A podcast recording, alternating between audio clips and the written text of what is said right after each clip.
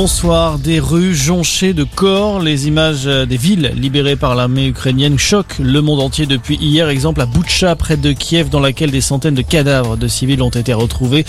Des actes imputés à la Russie. En réponse, Emmanuel Macron s'est dit favorable un nouveau train de sanctions contre Moscou. L'Union européenne a elle aussi annoncé réfléchir à de nouvelles mesures, notamment concernant le gaz. Mais sur ce sujet, eh bien difficile pour les 27 de parler d'une même voix, selon le politologue Gérard Grimbert. Sur le moyen terme, c'est ce que va essayer de faire l'Europe et, la, plupart des pays. Simplement, euh, l'Allemagne vient de déclarer que pour l'instant, elle ne peut pas participer à une cessation d'importation euh, du pétrole. Elle l'a dit.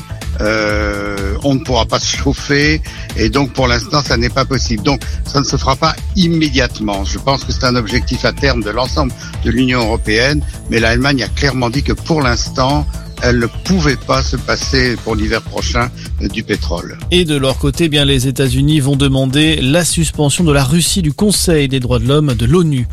Dans l'actualité en France, le plus dur semble désormais passé, même si un nouvel épisode de gel est attendu cette nuit sur plusieurs départements, notamment le Lot-et-Garonne, le gel qui a frappé ces derniers jours 90% de l'Hexagone, ce qui fait craindre le pire aux agriculteurs déjà touchés par le phénomène l'an passé à la même époque.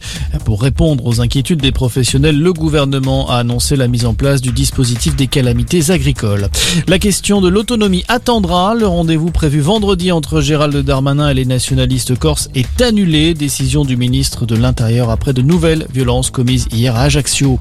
Et puis c'est un cadeau plutôt bienvenu en pleine flambée des prix du carburant. Le maire de Burlatz dans le Tarn a décidé d'offrir un plein gratuit aux 1000 foyers de son village. Une mesure inédite en France.